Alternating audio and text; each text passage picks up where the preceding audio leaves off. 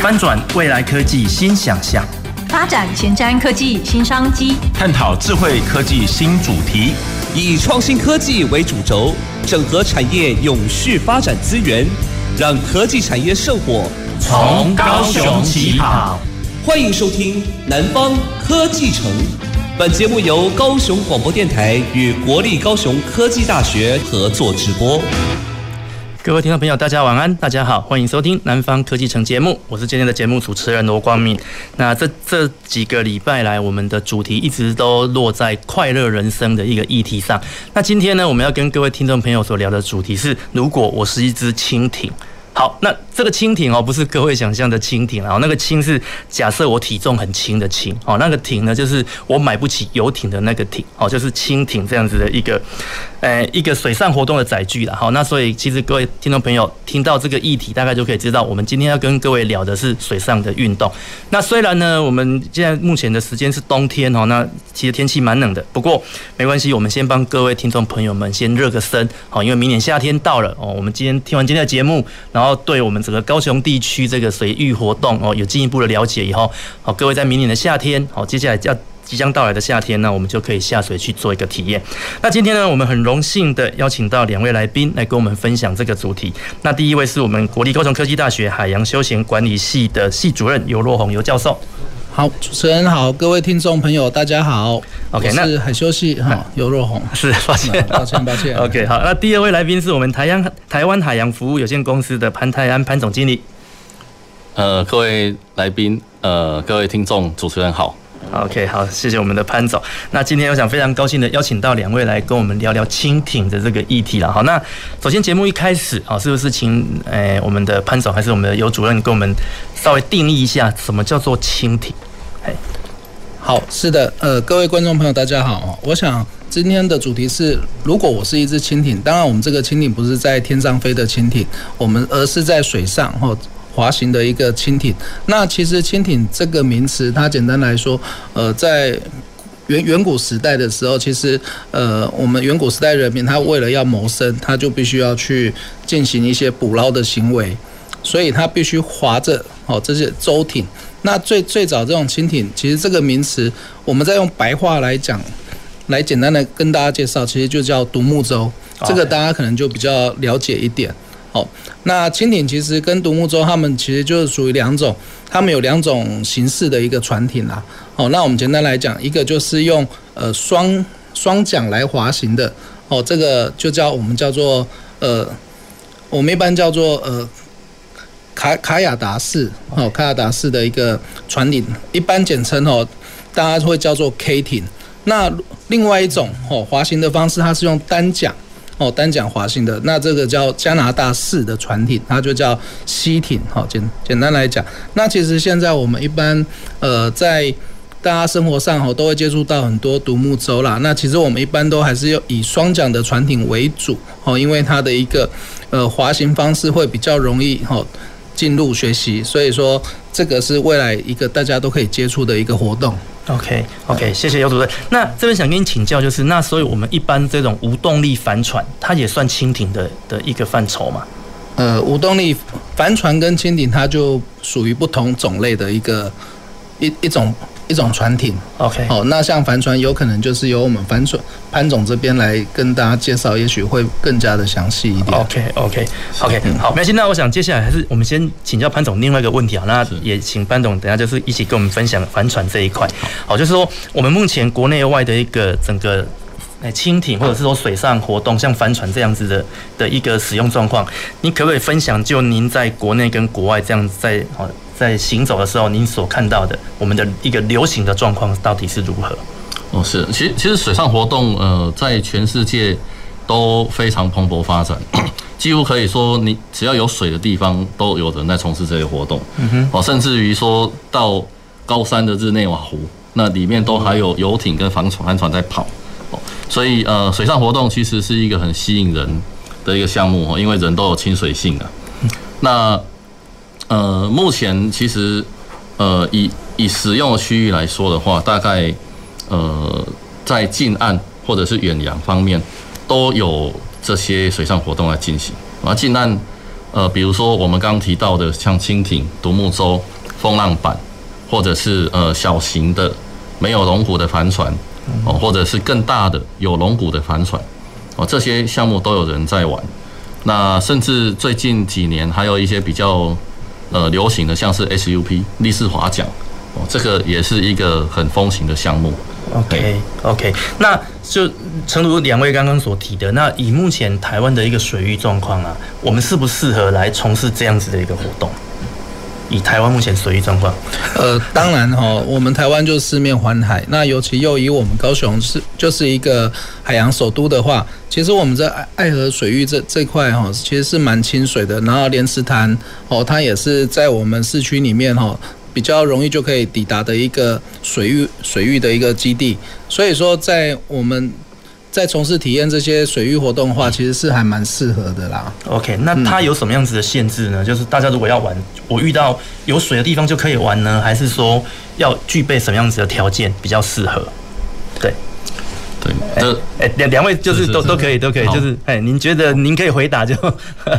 是哦，呃，其其实我们。最近几年在高雄推这个呃水上活动，我觉得算蛮成功的。哦，对，因为呃，比如说像我们的莲池潭、呃爱河跟爱河湾水域，呃，现在其实都有一个领先全国的一个做法，就是我们扫 QR code，那填一些基本资料哦，那你就可以去使用你自己的浮具。哦，真的哦？对对对。OK，那那一般人民都可以吗？就是我只要到现场去扫了 QR code 就可以。使用是的，是的。OK，那我使用的人需要具备什么样子的资格？都不用吗？那当然，如果说你你要去进入这些水域去玩，那当然你自己要先具备呃基本的这些操作能力啊。是，所以我们讲的这个大概就是说，你已经有一定的操作能力，嗯，有这个信心，那安全致富的这个概念哦，那你去使用这些水域。OK，所以我如果带着游泳圈或带着一个浮板，我也可以到这些水域里面去去从事水上活动喽。呃，基本上应该是这样讲，在我们高雄市哈，就诚如刚刚潘总他所说明的哦，你只要去扫这个 QR code 就可以下水去操作。不过它还是会有一些表列的一些项目，嗯，而不是像说游泳圈，它并不能说在我们爱河湾里面就能下去游泳。毕竟，呃，使用游泳圈这个它的。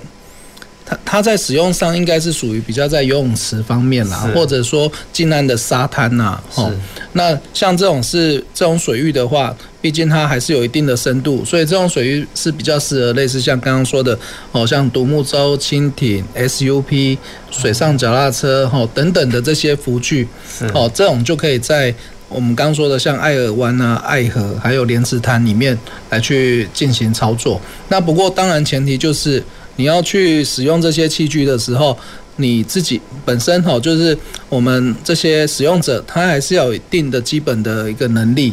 而不是说初学者哈，他在没有任何人带领的情况之下，哦，就自己下到这些水域去操作哦，这样的一个风险性就会比较大一点。是是，对，OK，好，那所以我想我们就进入今天的主题了哦，就是说我们其实今天想要请两位来聊聊，就是说以目前高雄市这样子的一个条件，那我们刚才提到说，其实高雄市在这一块已经做得蛮前面的哦，我们有提供了一些水域让市民来从事这方面的活动。那我想高雄港的一个发展，因为高雄是台湾的一个港都嘛，哈，是很有名的一个。港都，那两位认为水上活动跟这个呃，水上运动跟休闲水上的休闲，未来对于我们的一个以高雄这个城市来讲，未来它有没有什么样子的一个发展空间？发展的未来性到底是如何？可不可以请两位稍微分享一下？对，呃，是，其实其实高雄因为很大家讲靠靠海吃海嘛，嗯，那过去过去我们有很很兴盛的这个渔业。有很兴盛的这个国际航运哦，那那其实呃高雄也有很好的资源是在这个海洋跟水域休闲观光方面哦，那呃这个部分不管是我们的爱河或者是湖或者是沿海，其实对对这个发展海洋或者是内陆水域休闲的潜力其实是有的哦，而且我认为是非常巨大的，是。对，因为。如果说走到像是呃发展目前一港口这附近的这些水域的话，呃，其实这个因为我们这是一个国际商港，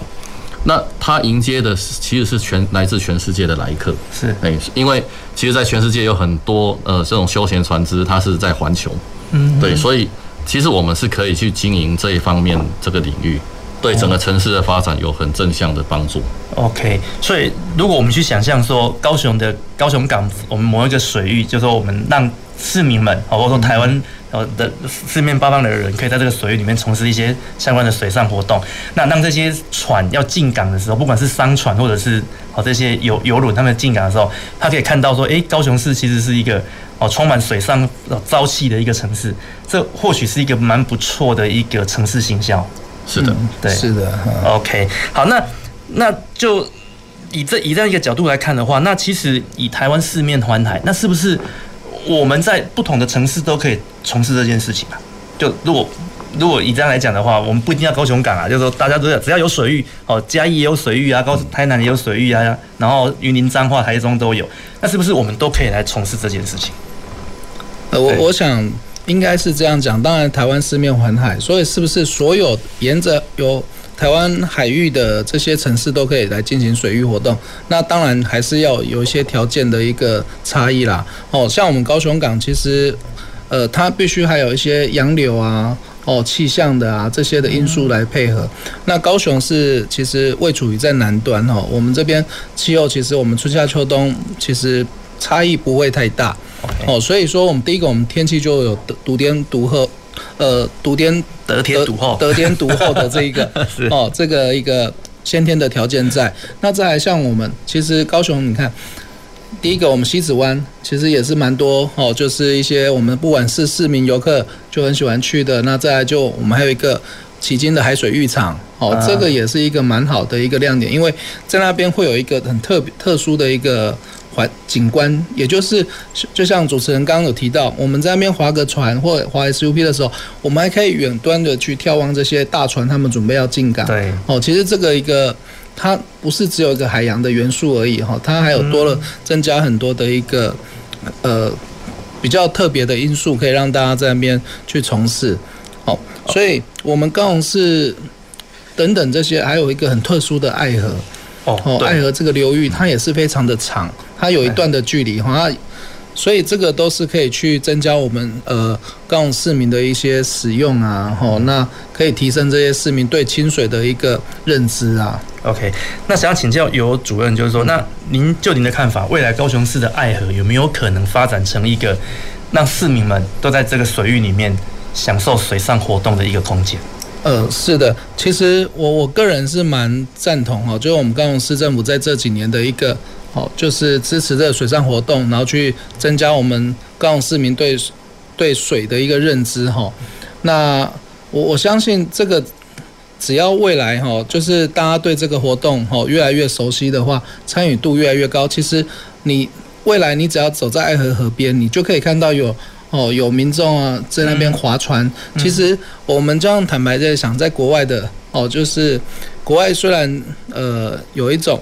呃在他们的一些河道里面哈，其实他们常常就是会有这些小型的船艇啊在那边做对他们的游憩活动，那会让整个市市容看起来就非常的有朝气。对对对。哦，那甚至在夜间，其实夜间也是可以来进行这些活动，只是说有些条件可能要在呃必须要在。设立一些好，因为夜间的一个视线啊，或或者安全等等这些来做，所以高雄市其实慢慢去想哈，只要呃参与的人数越来越多的话，其实在水上活动这样才会。更名副其实的成为一个海洋首都。对，没错。OK，因为或许高雄市我们不像那个那个威尼斯那样子，整个城市都是水道，嗯、但是我们至少可以像美国纽奥良这样子，他们其实纽奥良城市有一条很大的河流给贯穿，那其实他们很多市民是会在这个河道上从事。就是划船相关的一个运动，那其实高雄市是有这样子的条件，是，但是好像我们一直都没有看到这样的好的一个发的一个事情的发生，因为我觉得以前可能爱河没有我们想象中的哦那么的干净，那现在经经过这几年的我们政府的努力，整个爱河其实现在。就市民蛮容易能够亲近它，也不会觉得说这边水域有多么的脏嘛。好，那其实如果大家可以哦，就是更用更进一步的方式来亲近这个水域，我觉得或许对我们这个城市的大家对这个城市的印象哦，会有一个不一样的一个好一个看法，这样子。OK，好，那接下来想要请教我们潘总的就是说，因为潘总您从事的是这个海洋呃服务嘛，然后就是一些水上活动的一些好的一些工作，那想要请教您的就是说，如果未来我们这一些新手哦，就是说我们可能平时对对水域的活动没有这么的的熟悉的人，那我们想要哦想要进入这一个领域，然后来从事水上活动，那你有没有一些建议，对于这些初初次要进入这个领域的人？哦，是对，呃，其实其实现在不管在学校或者是在民间哦，都有不少这种呃类似训练初阶。进入的这个这个机构。是，呃，像我们有呃类似像帆船学校，哦，或者是呃也有其他的学校有一一些社团，哦，那也有一些私人俱乐部，那他们现在都有提供这个呃这种入门的水域的进入入门跟进阶的这种课程，是，哎，那甚至你可以取得一些国际证照。哦，对，OK，那我们要怎么去知道这些讯息啊？就是其实一般人大概也不知道要去哪里找啊。是，呃，通常 其实我我过过去应该可能水域活动算是一个小众的市场了。哦、uh，huh. 那我们可能还是透过一些社群、社团、社群媒体去去做宣传。OK，但但是其实这几年高雄市也做了很多比较大的活动的宣传，像是海洋派对，或者是呃呃高雄的国际纵环赛。这种比较大型的活动，那这像这些大型活动期间，有时候也会提提供一些体验的名额，嗯，所以这个也是大家可以进入的一个窗口。OK，对。那这从事这些，就说，诶，这些活动的业者啊，未来未来有没有可能我们采用主动出击的方式，就是说，我们去做主动的推广，进入校园，或者是透过我们跟学校这边的合作，让不同领域的学生哦，可以利用六。课外休闲的时间哦，不要再沉迷于滑手机，而是可以把他的时间哦，愿意拨一点时间出来从事这些比较健康的事情。对，有有没有可能有这样子的机会？哎，好，其实我们就是在以教育的立场来讲啦，我们系本身现在在我们的主轴哈，就是我们的专长方面，就是希望能够提供这些未来这些产业的一些专业人才。是，哦，那。因为必须要有这些更多的专业人才的养成，然后才能有办法再让大家拓展对这些呃专业活动的一个认知。嗯哼，嗯，所以我们都是会进行的对。就是会让更多的学生哈来参与这项这些活动，让他们去了解，是，然后进而知的，他们可以再拓展到他们自己的朋友啊，哦，甚至家人，让大家的生活慢慢的可以走向这个海洋的一个元素。嗯哼，可是哎，可是这边想要请教游主任，就是说，因为您是海洋休闲系，所以你们的学生未来是会对应这个产业嘛？好，那所以这样的产业到到了海洋休闲系，其实是。比较是属于专业人才的培育。那我刚刚的意思是说，有没有可能借由这些业者，或者是说有海休系的推动，来引导像我们造船系的学生，就可以在课余的时间跟着你们一起去参与这些活动。那这样子，这个整个的触角就可以整个往下的一个展开，这样子。嗯，是是的，当然这个是没有问题了。就像我们系学会。我们自己的系学会学生哈，他们也是会来去举办一些比较多元化的一个社团活动，然后让不同的科系的同学一起来参与。哦，这样子的话，才能不仅是把他们的一个专长去，呃，他们去善用他们的专长，然后可以更让更多人去了解这些活动。其实要接触它没有那么的困难，只是大家以前是比较不晓得要怎么去踏入踏出这一步而已。对对对，所以在。呃，我们系上就有这些器材。哦，蛮多的器材设备啊，可以去使用哦，所以我们也会常办一些体验活动，跟我们的产业界这边来做结合哦。这样的话，可以让不仅只有让学校学生可以去了解，也可以让更多的市民他们去了解。OK OK，因为我觉得这个是蛮蛮重要的，因为其实很多人都内心都有想要玩的的因子，但是我们不知道要去哪里玩。嗯，是对，但是如果有相关的这样子的引导哦，那其实可以让我们就很容易的哦，很快的就融入的这这样子。的一个哦，水上休闲的这样一个领域是对。OK，那接下来想要请教两位的，就是说，那其实水上活动对我们来讲哦，其实我个人觉得啦，哈，最大的问题就在于安全性。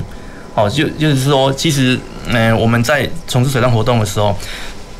因为人他必须要在空气中才能呼吸啊。那我们到了水里面的时候，我们如果对水不熟悉，那其实是一件蛮危险的事情。那我不知道以潘总您这边在做这个水上活动的推广的时候，哎，你有没有一些呃哪一些安全措施或注意事项要跟我们建议的？呃，是，呃，其其实过去哦，可能因为水域活动比较少，所以大家对水有一定的这种恐惧的感觉。对，所以第一个当然就是说。呃，选择哪一种种类的进入的这个这种活动，你会比较没有那个恐惧。那如果你上你进行水上活动，可以不用下水，呃，那 那是不是会比较心理上没有什么负担？哦，就很多人都会问说啊，我不会游泳怎么办？对对对对，所以其实我我们过去在推广这种呃水上活动，就是以前很多都是用小型的帆船。哦，像像 Laser 这种呃竞技竞技型的帆船，那过去在呃很多中小学或者大学都是从这种小型帆船去去推广，但是同样的这种小船哦，它会翻，所以你要学翻覆复正哦，那那还是会下水。那后来呢，因为我们开始开始接触这个龙骨帆船，哎，就是重型帆船，重型帆船因为它跟不倒翁一样，它不会翻。哦，对。那原原来有这样子的差别，对对，但它不会翻的话，你不会有这个落水这个问题，嘿，所以我我想后来我们很多帆船的这种活动就开始使用龙骨帆船去做一个一个载台，那那这样子第一个是免去很多很多人会问说，哎，我这个不会游泳这个问题该怎么办？是，那这个这个是一个很好的解决方法。那当然再来就是说，我们在进行水上活动的时候，其实在个人的装备上面会有一些要求哦，因为我们希望去剔除各种风险嘛，所以第一个当然是救生衣哦。那救生衣有很多种，有很多人会觉得穿救生衣穿泡棉式的哇很闷热，夏天哦。那如果你不下水哦，那你是进行水面活动的话，你可以穿自动充气式的救生救生衣。哦，这个就就是一个更优的选项。OK，对，那甚至于这个救生衣上还可以挂。挂钩绳哦，那你在恶劣天候的时候不会落水哦。这个我觉得这是很多设备可以去提高这个安全性。是对。那甚至于如果你跑远一点，像我们呃经常开着龙骨帆船就跑到小琉球、澎湖，或者像今年更远一点，我们开从高雄一路开开到了日本哦。那这种比较远程的航行的时候，我们可能还会加一些像是 AIS 或者是 PLB 这种。个人的求生定位的这种安全装置是，然后那就是利用科技的力量去提升我们活动的安全性是，所以其实综合这些资源，在现在在玩水已经可以算是一个非常安全的一个选项了。OK，就是说我们有足有足够的安全设备，那甚至说我们选择安全的载具，事实上水上活动并没有我们想的那么的危险。是对。OK，那这边想要请教我们有主任，就是说，那以教育的一个角度哈，我们。我们还是要教育我们的孩子，或者或者我们从事水上活动的人要安全的意识概念嘛。那我们不知道，就您以教育的角度来看，诶，这部分有哪一些是我们需应需要做的，还是说我们从事这个活动的人需要具备的？好，其实水上活动哦，大家第一个都会想说，我是不是要很会游泳，我才开始来学，才可以再再进行这些水上活动？哦，其实当然有些是相辅相成啊，就是。呃，像很多人哈，刚大家入手开始在学独木舟的时候，其实独木舟它本身就是一个浮具，哦，其实它比较不容易去翻覆，哦，因为它的平衡性还算是比较好。但是不管我们在学呃独木舟还是 SUP，哈，那这样的一个器材在操作使用上，第一个一定会教导大家，就是当你不小心翻覆的时候，你要怎么样把你要安全的回复到船艇上面。哦，这个就是我们说那个帆船复位的一个动作。哦，那你必须先学会你自己要能够，哦，就是先照顾好自己，哦，因为帆船其实都是有风险存在。是。哦，但是你只要会回复了到你的，不管是你的独木舟或 SUP 板上的话，其实你在对后续的哦，就是活动进行当中，你就会更加的有信心，你就不会担心。那其实我我们在从事那么多。呃，教这些水域活动的一些过程当中，我们会发现啊，其实这些游客哈，呃，他不翻他不落水之前，其实他都一直很紧张。可是当他落水了之后，哦，当他落水之后，他爬爬回到船体上面之后。诶，他反而会放的比较开。OK，这个我懂，他就玩、哦、整个人就玩开了。对，因为第一个当然他就是怕落水，所以他动作就会很僵硬，对，放不开。第二个就是他会怕湿掉。哦，哦，那但是既然要玩水，就是不要担心，就是会湿掉啦。是哦，所以说当他的身体也都湿掉了，他自己也知道，诶，我可以安全的爬回到板子上的时候，其实他就比较不会太太多的顾虑了。了解。他就可以放得开，反而这样在学习上就会更容易。那当然有一些就是从来他不会游泳，那这些需要游泳技巧吗？他可能没有那么需要，可是他会从学习到这些水上活动之后，他会返回来，就是说，诶，那我是不是有机会再回去增加我自己的一些游泳技能？是哦，也许对他未来在玩水的过程当中，他就会更觉得这安全性就会更加的提高。是，诶，所以这个是我们是觉得会有相辅相成的作用。了解，嗯，对，这个这个我体验蛮深的，就是说，其实我们发现这些教练们在带学员玩的时候，其实都会很很很很想要把学员给弄湿哦，不管要把它弄到水里面，还是泼水把它泼湿。那我们觉得说，为什么教练每次都要做这种恶恶作剧的动作？可是后来我们发现，其实当你帮把学员弄湿了以后，其实大家更容易融入这个活动，嗯，没错，那就能够更 更享受这个活动带来的一个乐趣。对，那这其实蛮蛮好玩的哈。那所以综合我们刚刚两位的一个结论，就是说，其实从事水上活动，我们并不需要先很会游泳。很会游泳这件事情，其实不是我们需要考虑的，而是你愿不愿意去去尝试这件事情。是的，对。那那嗯，那我想要了解，就是说，那如果我们从事这些活动的过程中，诶，如果以这个活动的引导去让更多人去学游泳，这这有有没有可能啊？就是我你鼓励你来玩，然后你不会游泳就先来玩，然后慢慢的。你因为喜欢玩，那你就会想要去学游泳，有没有这样子反过来这样子引导的一个可能性？呃，这样是有的。为什么？因为说，如果他今天哈，我们划着一艘独木舟，哦，我们就划到，假如我们从旗津海水浴场，我们先稍微往向外海，哦，有它有一定的范围啦，当然我们不能超出它游憩的范围。对，你游到一个距离之后，如果你说你想下去。我想做浮潜的活动哦，那我浮潜我可能就需要一些基本的勇气啦。对对哦，如果他又有这样的一个具备这样的一个技技能的话，他是不是可以从事更多元化的一个活动？是，所以用这样的方式来去鼓励这些想要参与的这些呃游客们，他们慢慢的他们就会哎，原来我想要在玩更多的话，更更更好玩的话方式，我就可以去学习更多的。技能这样，哎，倒是真的哎，那这样子我可以 准备好好来尝试，对，因为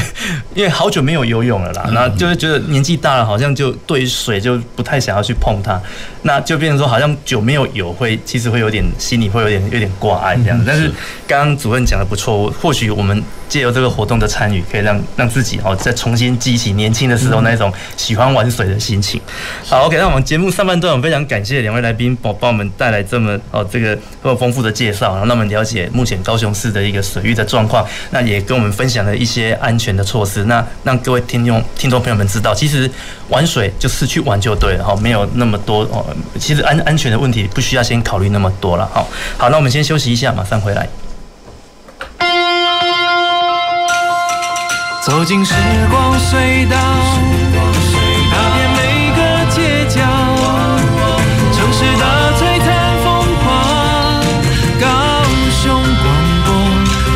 你探索 FM 九四点三。老诶，红的引导的农地，和别人做停车场，逐个月拢唔免种田，干那收租金嘛，赚未少呢。啊，巷仔口咱唔是有哪有一块地，干咩嘛，互人做停车场？袂用一啦，咱那是扛市政府租的农地，有签契约，爱按照合约经营啦。掠未到啦。嗯，你都免来掠袂到，咱做人袂用安尼啦，咱种田种了好好，假使若互人停车，强掠到会终止作用呢。你要去倒位找这么俗、这么好的地？合法生做收钱好，农地农用无烦恼。以上广告由高雄市政府地政局提供。爸爸，老师说节能减碳要从生活做起，那爸爸你有做吗？当然有，我最近就换了节能轮胎，最多可以省下八趴的油，而且还兼顾湿地抓地力，省油钱又安全。老师说省油就能减少二氧化碳，落实节能净零，环境就会更好。那爸爸省下的油钱，我们可以再去露营一次吗？没问题，我们现在就出发。节能轮胎，滚动节能新时代。以上广告由经济部能源署提供。你不觉得每年都过很快，咻一下就结束了？对呀，像我定的目标都还没有完成呢。例如多阅读啊，让大脑跟上时代的速度。说到这个，你现在上网找 Open Book 阅读志，他们都会精选年度好书，免烦恼。二零二三 Open Book 好书奖，打开来读，有人陪你。全台书店图书馆现正开展中。以上广告由文化部提供。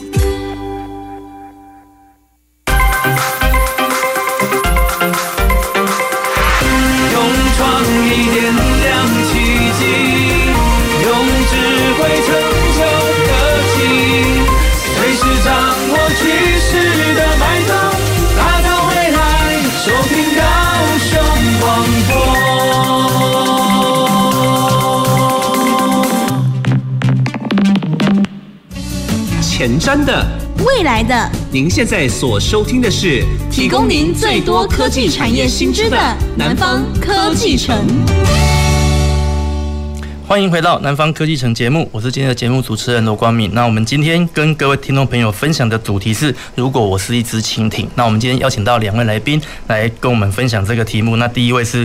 高雄科技大学海洋休闲管理系的游若鸿游主任，那第另外一位是台湾海洋服务有限公司的潘泰安总经理。好，那在节目的上半段最后呢，我在结尾的时候说了一句话啊，他说我就说，哎，如果我们要从事海洋活动呢，不需要哦，不要考虑那么多哦，上就对了。好，然后在刚休息的时候，我们的游主任就跟我说，不行哦，不能什么都不考虑，好，该考虑的还是要考虑。那我想这边是不是请我们的主任再给我们指导一下，说到底我们要考虑什么？对，是。呃，其其实我们从事水域活动，当然大家最重 重要的就是安全的问题啦，哈。那水域活动跟陆上活动比起来，它的风险性当然是稍微比较高一点。那不过就是我们要从事活动之前，我们还是要去先去考虑，例如是天气的哦，天气的气候的因素哦。那再来就是你本身哦，你要下水，你不管是使用哪一种，我们叫做浮具。哦，像独木舟、SUP 等等这些，你也要先确认你的这些浮具的一些装备，哦，它是不是有没有问题？哦，这都要事先都要检查。那再来就个人的一个保护装置，哦，就是刚刚我们潘总也有提到，哦，救生衣的方式有很多种，你可以去选择。哦，你你要去使用的一个器具，哦，就选择不同的一个呃救生衣，这种都是要需要去注意的啦。哦，只是说，当然我们还是希望说，呃。它跟路上活动比起来，会稍微还是会比较稍微多一点点哦，就是呃保护的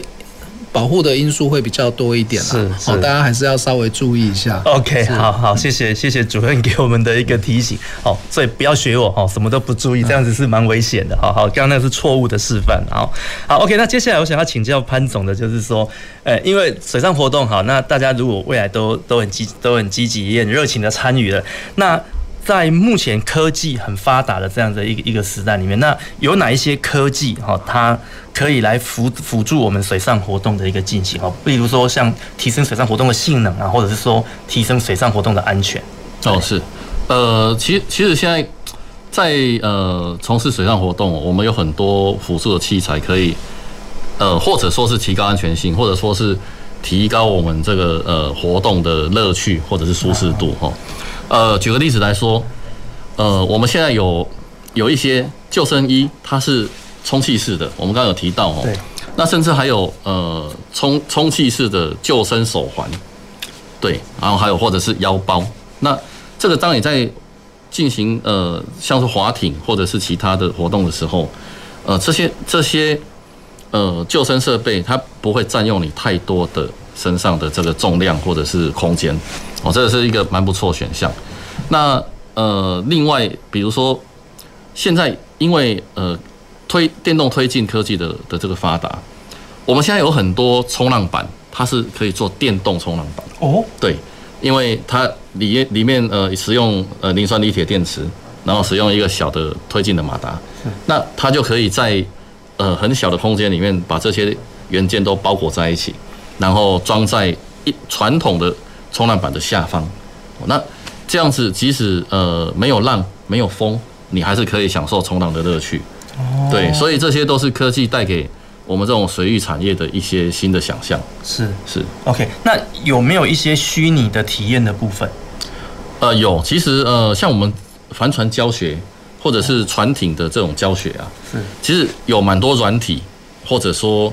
呃这种虚拟实境的这种这种呃体验活动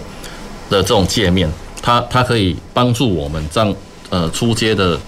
呃这个学习者，他可以很快进入状况哦，因为你透过这个虚拟实境哦，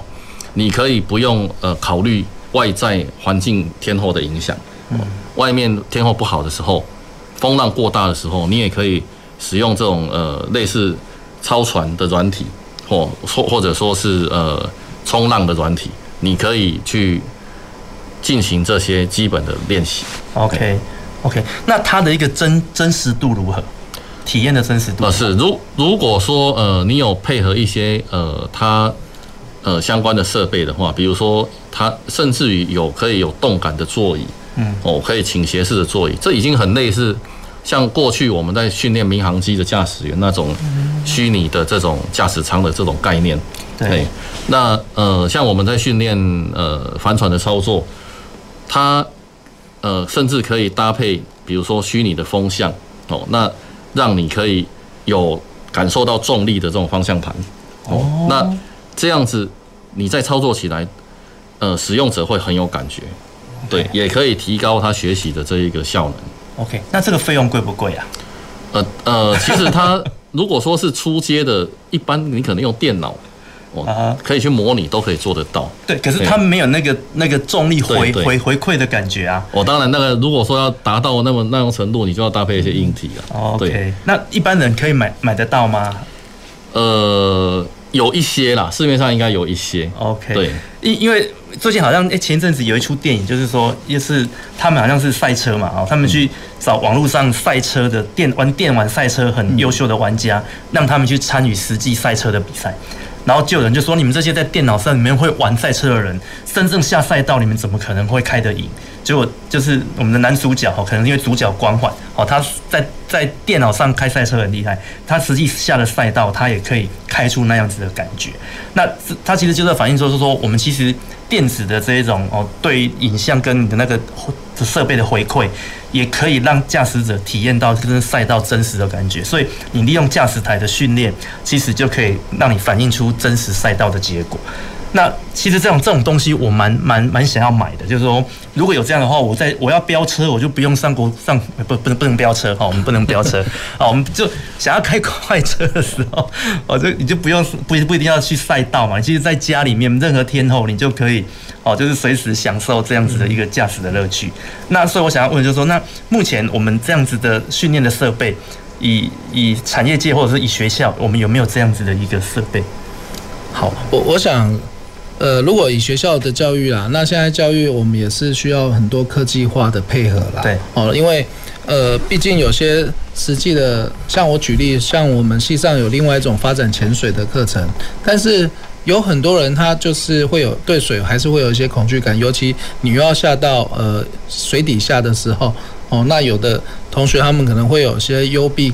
恐惧症啊，等等这些，所以我们可以利用，就是现在科技太进步了，我们就利用 AR 的这种，让他去尝试，先带着 AR 去做一个体验，让他了解下到水里面的时候，它的环境哦大概是怎么样，哦让他去做一个深刻的感觉。可是，呃，我们当然他就比较没有办法去体会到另外一种，就是因为下到水底会有水压的问题。哦，对，哦他就这个比较没有办法，但是我们。有另外一种我们帆船的一个哦小型小船的一个训练啦，就类似像我们刚刚潘总所介绍的哦，就是一个模拟器这边也让同学去了解，因为你要去操作帆船，你可还是要有一些环境的配合，就是要要也要风啊哦，那这些在你还不了解的时候，所以我们就利用这种所谓模拟器的一个操作，让学生先有基础性的一个哦。技术的了解，然后等他大概都有一定的基础之后，我们会再带他到实际的哈，就是海上再去做操船的一个动作，这样是是，所以高科大的的我们的海修系有这样子的设备。呃，我们目前也有一个小船的模拟器。哇哦，是，所以你们的你们科系在玩的都蛮好玩的。我们我，我们造船的都蛮蛮闷的。我我们是教育，我们不是在玩啊。哦，OK OK，因为我觉得。但是这种教育方式是很很生动的啦，就是是哎让就是让从事未未来要从事这个这个产业的人，他可以在学校里面透过这样子的一个一个训练机制，很快的就就去融入这个这个情境。是的，对我觉得这个这个是很棒，所以这是科技在运动这边为我们带来的一个一个便利。嗯，那安全性的方面呢？我们刚其实节目上半段有提到安全嘛？那目前的科技进步对于我们水域水上活动的一个安全，它有没有哪一些就是？目前比较成熟的一些技术，潘总是哦，这个其实最近呃，水上活动安全的人员安全怎么维护，这个算是一个蛮热门的话题啊。因为呃，使用的人多了嘛，对。那加上呃，其实台湾的水域有很多船船只哦，那所以其实有利利用到一个技术，就是 AIS 定位的技术。所以，呃，现在不管是水域休闲，或者是不管是水面上或者在水面下，有很多人都会携带这个个人的 AIS 的定位器。哦，那那这个算是一个定位浮标。那你万一你真的说，呃，比如说我独木舟划一划，跑太远，我划不回来，对，那你就可以把这个定位器按下去。哦，那人家想找你，就可以很很准确的找到你的位置。我觉我觉得这个是一个，呃，对。呃，不管是潜水或者是进行水面活动的人的一个蛮有用的一个工具。嗯，那另外就是 PLB 哦，PLB 这个算是卫星定位的哦。AIS 它是用无线电去定位，那 PLB 它是用卫星定位，而且算是一个国际协定。它它这个东西你跑到全球任何的地方去，哦，它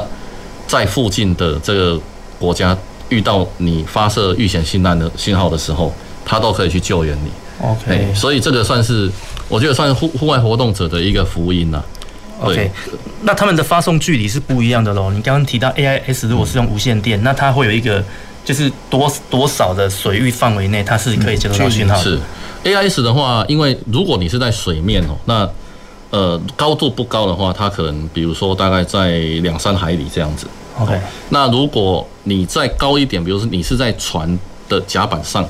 那很可能可以发射到五海里以上，哦，那当然跟你器材的发射功率会有有差别。是，那一般来讲，它它能够发送距离都算蛮远的。对。那么在如果是 PLB 的话，它是透过直接发射给卫星，所以它几乎没有什么距离的问题。是。对它，你只要看得到天空的地方，那发射得到，它就可以透过卫星回传给周边的国家。对，所以。这两种设备，呃，一种 AIS，它是让周边的船可以立刻救援你。那卫星定位的这种 PLB，它则是可以让，呃，比如说是国家搜救机制可以去找到你。这样。了解，了解。那主主任，我们这边在从事水上活动的时候，我们的学生或者是我们水上国内的业者都有这样子的一个装备吗？呃，其实。这样讲起来也有点小小尴尬了，这 但是这也是我们现在国呃所有国内的业者大家在努力的地方，哦，就是我们不管从事这种水域活动，我们还是希望说会有这种安全的一个配备，嗯，那当然我们我们系上在进行这些活动的时候，我们也是都会有一个哦，就是所谓可以让学生定位的哈，然后透过 APP 的一个监测就可以知道他在哪里，那有问题他可以。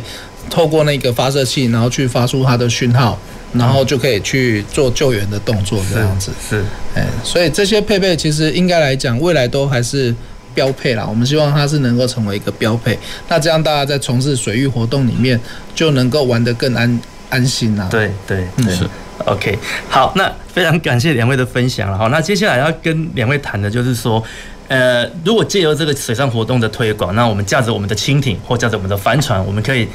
远离陆地，然后去亲近海洋，那就可以让我们更了解整个海洋的一个哦，整个海洋环境，然后让我们更认知说哦，这个可能会有一些教育的哦意义在啊，那我们知道说，哎，海洋对我们的地球跟对我们的生活的一个影响。那所以在这个水上活动推广的同时，我们是不是就是说有没有？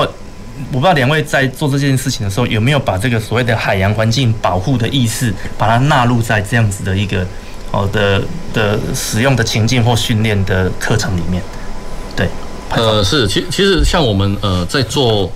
呃帆船的训练的这个过程里面，其实我们一直都在对于海洋关怀这方面是蛮着重的哦。对，比如说呃，我们如果看到海面上有比较大型的这种漂流物，我我们会会通报相关单位哦。然后如果说呃有有这种。呃，海洋污染的事件，我们会会去通报。是，那那其实另外一方反过来说，如果说呃有更多人去从事这种海洋活动的时候，其实大家对于怎么样去管理或者说是去使用这个海洋资源，可能会比较关心哦，那可能会带来比较正向的发展。嗯。OK，对，其实刚刚潘总用了用字非常精确哈，你用了海洋关怀。我刚讲了好长一段话，其实我要表达的意念的那个意向就是海洋关怀，是这样子一个一个态度在里面了。好，那其实我自己也有发现，就是说这种比较少众的市场啊，好像大家去玩的时候，其实大家会比较珍惜这个环境。好，所以其实从事海上活动这些人，他其实并不会去污染这个这个水域，他反而会去珍惜这个水域。所以其实大家会会自主性的去做这些哦，这个海海海洋一些哦垃圾的一些回收或处理，甚至有一些团体他们会去借由这个活动，让大家去出去玩水的时候，然后顺便做一下水域的清洁。这好像是一个还蛮不错的一个一个教育跟一个一个体验呐。是对。那所以在我们的永续跟环保关怀上，那我不知道。诶，两位对于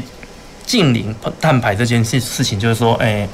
我们的因为现在联合国，大家联合国的目标嘛，大家都是要所谓永续嘛，要近零嘛。那我不知道在我们的水上活动这一块有没有这样子的一个概念在里面，近零。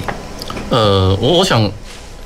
水上活动，尤其像帆船、风浪板，或者说呃独木舟这一类哈，其实它本身应该算是一个低碳足迹的一个活动。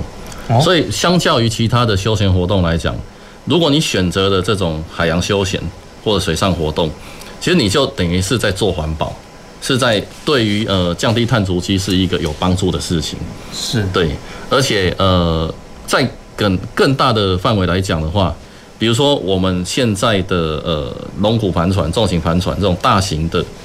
呃的这种休闲的船只的话，呃，它它其实整个呃。推进动力是朝向呃电动的推进动力在发展，或者说结合太阳能充电哦。那如果你是帆船，你在航行的时候，你的推进的这个电动机会可以反过来变成发电机。对，那这个等于是一个几乎不用再消耗上太多路上资源的一个一个休闲方式。是，对哦。所以呃，如果选择了这种海洋休闲的活动，那加上这些新科技的发展。搭配这种绿能科技，其实，呃，对我们整体的环境应该算是一个革新，然后很有帮助的一个选项。是，那主任，我们在学校的教育里面有把这样子的概念放在课程中吗？呃，其实是像我们系上哈，除了就是我们会发展这个海洋运动之外，那当然我们还有一些海洋资源的课程。那其实这老这在我们系上老师领领域里面，他们就会将这些所有的这个资讯。将它融入在里面，所以就像例如刚刚潘总讲的，其实我们的这些海洋的器器具，哦，这些在呃这些浮具，其实独木舟它本身就是一个不会去，它没有什么能源消耗的问题啦，哦，所以它都靠我们自己的呃自己的手去划，哦，所以这些它不会有说像很多人。大家可能去游乐园去玩啊，去游乐园玩，你那些都要使用到很多所谓的电器啊，所以那些的一些呃能源消耗就会比较大一点。哦，所以其实海洋活动真的是一种，它是一个无碳的一个活动，低碳应该低碳呐，我们不要讲无碳呐，好，低碳低碳系列。OK OK，讲到这个，我突然想到，我们刚在节目之前有跟潘总聊到这件事情，就是说，其实高雄在这个所谓的永续环保，以海洋活动永续环保这方面，其实我们有一个蛮厉害的东西，就是很多这些电动的这些海上的器材，它其实是 made in 高雄的。对，这部分是不是可我们请潘总来跟我们稍微分享一下？是，而其其实我们这几年在国外哈，在有一些研讨会，或者或者是呃，我们这些呃船艇方面器材的经销会会议哦，对，我们也蛮意外得知，就是。现在全世界呃，尤其是欧洲欧盟，他们在推推广这个二零二五年要净零，要降低碳排放的目标哦。嗯。那所以呃，渐渐的，每一个这种休闲船只的生产线，它它开始在用呃绿色能源或者是电力去取代。是。那么其实有很多这些设备哦，是来自于我们高雄，因为因为我们算是一个科技重镇啦。对。哦，那从呃传统。的五金或者传统零件的制造，到呃结合高端的控制的技术，甚至于软体的方面，其实我们这边都算是很重要的供应站。对，这个可能是呃，我想在这个利基上，我们如果在本地可以也来发展这种海洋休闲服务业，对，那结结合我们这种硬体的强项，那对高雄来讲，会是未来蛮有想象力的一个产业。对对，这个这个其实这个。这个蛮让我蛮讶异的，就是说我竟然，因为说我之前我也不会想到说，原来我们高雄竟然有这么一就是这么大的一个供应链，然后再让全世界可以，就是说在使用这一些绿能的水上活动器具的时候，其实它的来源大部分是来自于高雄。那所以我觉得蛮可惜的，就是说那嗯，我们自己国内哈，我们自己的城市里面有这么好的一个一个产业在，那它可能大部分的东西都是要供应到国外去，也就是说。其实能够享用到这些资源的是国外的的这些人民们，那反而我们自己在地的没有办法享受到这一些东西啦。那所以这部分是不是请教两位，就是说高雄未来在水上教育跟这个，呃，我们的一个推广的体系上，有没有哪一部分是需要再进步的？就你们的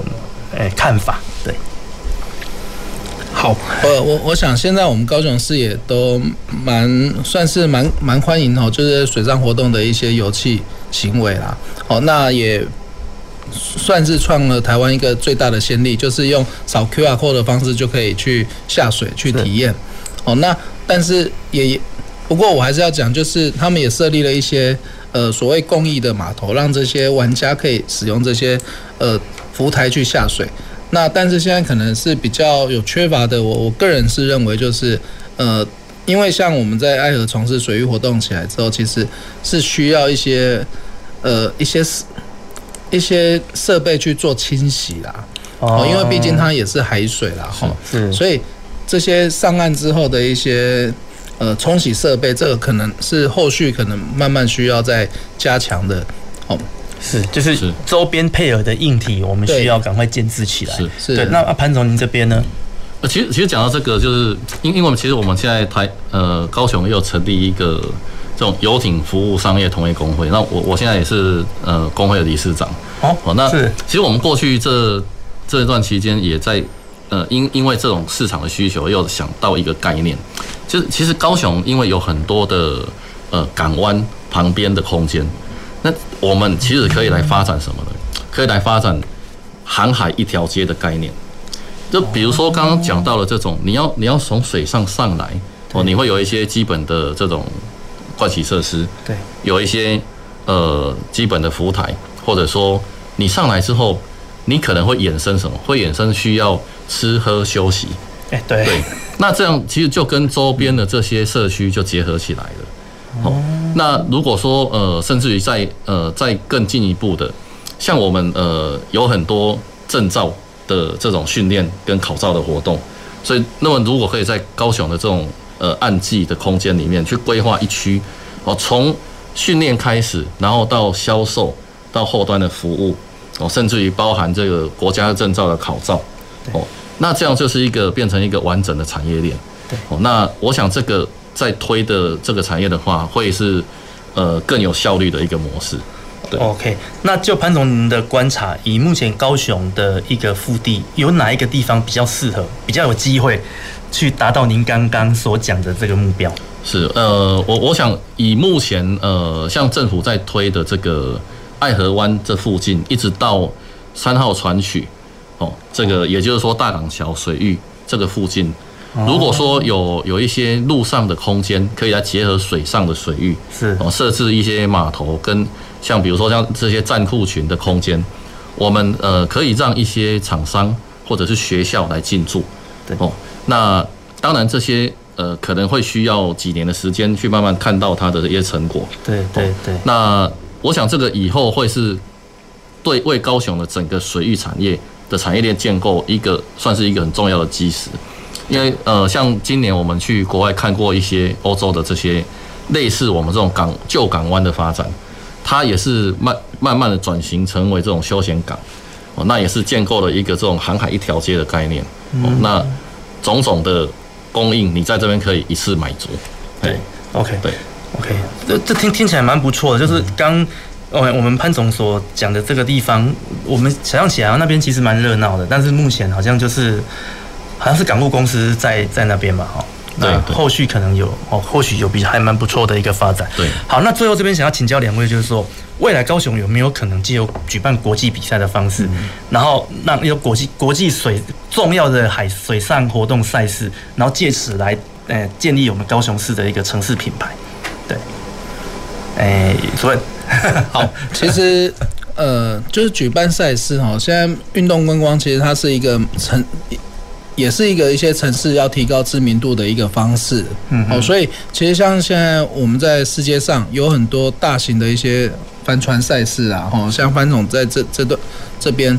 如果有机会，我们台湾引进了什么劳力士杯啊，或者说 Volvo 杯啊，什么等等这些比较知名的大赛，那当然就会提高我们高雄市的一个城市知名度，哦，也会带进国台湾的一些国际知名度啊。好，OK，那就潘总，您产业的角度，您觉得这我们目前未来要推展这方面，诶，困难度多高？还是说，其实我们